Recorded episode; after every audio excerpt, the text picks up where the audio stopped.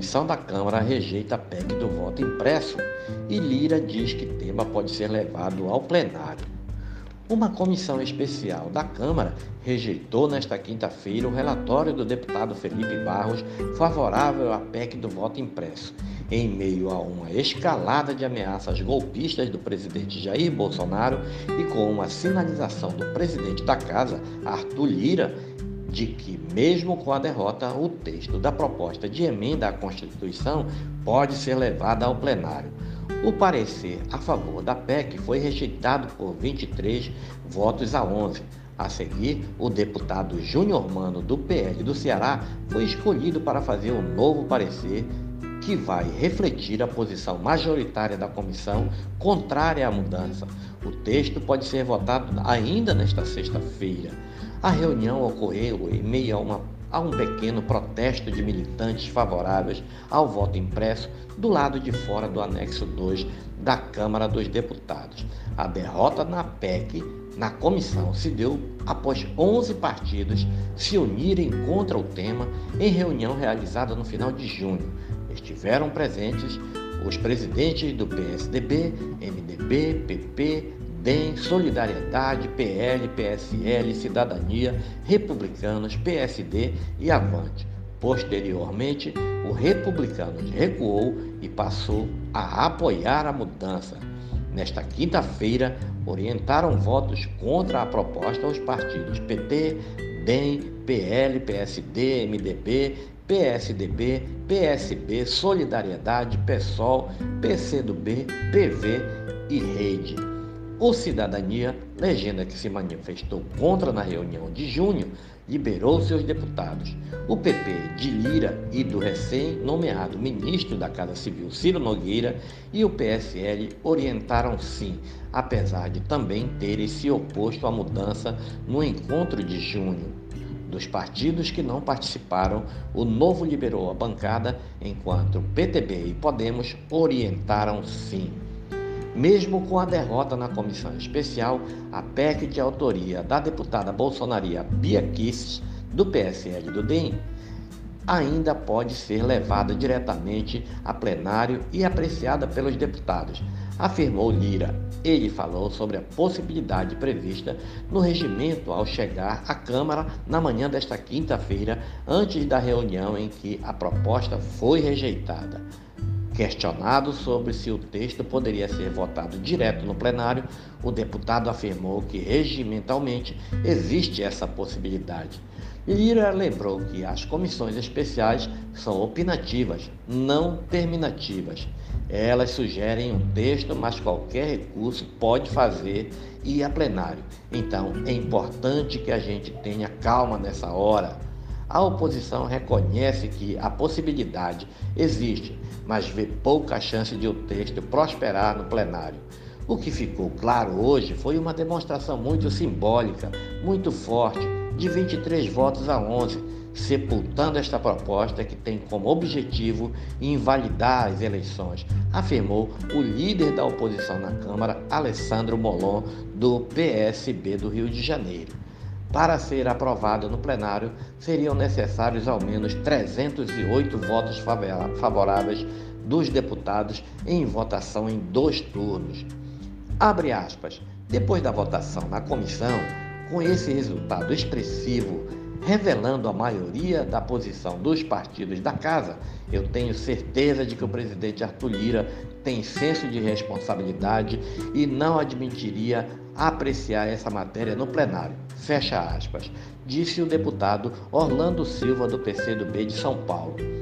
O presidente pautar essa matéria no plenário seria assumir um protagonismo num debate completamente falso, baseado em premissas falsas que não correspondem à necessidade da população brasileira Fecha aspas. Na quarta-feira, porém, o presidente da Câmara defendeu uma auditagem mais transparente para evitar que a eleição seja contestada. Abre aspas. Eu não tenho nenhum fato relevante que eu possa falar que houve fraude nas urnas eletrônicas. Eu não posso desconfiar do sistema em que eu fui eleito. Fecha aspas, disse Lira. Mas a discussão é: se não há falhas, se não há problemas, Por que nós ficamos discutindo essa versão? Por que essa versão cresce? O Brasil é feito com problemas de versões, isso que a gente tenta combater, ressaltou ainda Lira. Então, na minha visão, também se não há problemas, não há por que nós não chegarmos numa situação de termos uma auditagem, seja lá de que maneira for, de forma mais transparente, para que não se tenha uma eleição independente de que seja eleito contestado, complementou Lira. Além de endossar parte da bandeira de Bolsonaro, Lira fez cobranças em relação ao tratamento do tema no Senado. Ele ressaltou que há uma PEC aprovada pela Câmara em 2015 que trata da impressão do registro do voto com depósito em local lacrado nos mesmos moldes do que propõe o texto que está em debate na comissão especial pelos deputados no momento. Essa PEC está no Senado Federal disse o presidente da Câmara, sem citar o número da proposição. E o Senado Federal, até hoje, de 2015 a 2021, não se pronunciou se quer votar ou não essa PEC. Portanto, ela não teve a urgência que a Câmara deu no Senado Federal. Após a derrota, Felipe Barros disse que o resultado já era esperado.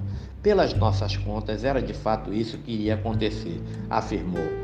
11 parlamentares que já declaradamente tinham se manifestado favoravelmente à PEC e os 23 cujos partidos fizeram reunião com o TSE e cujos presidentes de cada um desses partidos já tinha fechado questão contra a PEC.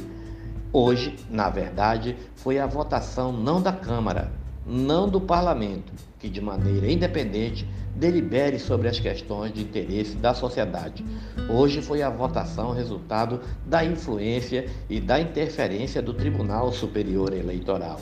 Diante da perspectiva de derrota, ele ainda tentou diminuir a resistência e amenizou pontos que desagradavam partidos, como o dispositivo que estipulava que as legendas poderiam, até cinco dias após a eleição, pedir a recontagem dos votos da sessão eleitoral, desde que assumissem os custos envolvidos no processo. Barros ampliou o prazo para 15 dias e retirou a menção a arcar com os custos. Os bolsonaristas também mudaram o trecho sobre a apuração para determinar que a contagem será exclusivamente manual, a partir de cada um dos registros impressos de voto nas sessões eleitorais, com a presença de eleitores e fiscais de partidos. Antes, a contabilização dos registros impressos de voto era autorizada a partir de equipamentos de contagem dos votos que permitam a verificação visual do conteúdo de cada voto. Durante a implantação gradual, de acordo com o texto anterior, a apuração poderia ser feita com base nos registros eletrônicos onde o voto impresso ainda não tivesse sido adotado. Barros mudou ainda o prazo para a preservação dos registros impressos de voto. No primeiro relatório, isso poderia ocorrer até 31 de janeiro, salvo em situações excepcionais definidas pelo TSE a partir de qual, quando poderiam ser descartados. No novo relatório, Barros estabeleceu que os registros impressos deveriam ser preservados por cinco anos a partir do dia seguinte da proclamação do resultado, salvo situações em que haja pedido de recontagem ou procedimento de investigação, hipótese em que deverão ser preservados até o trânsito em julgado do procedimento. O texto também previa que leis que tratem de execução e procedimento dos processos de votação e demais assuntos que não interfiram na paridade entre os candidatos tem aplicação imediata. Segundo o relatório derrotado, investigações sobre o processo de votação devem ser conduzidos de maneira independente da autoridade eleitoral pela Polícia Federal, sendo a Justiça Federal de primeira instância do local da investigação o foro competente para processamentos, julgamentos, vedado segredo de justiça. A resistência contra o voto impresso ganhou força com a escalada de ameaças golpistas de Bolsonaro, que passou a defender que as eleições de 2022 ocorram somente mediante aprovação do voto impresso no país.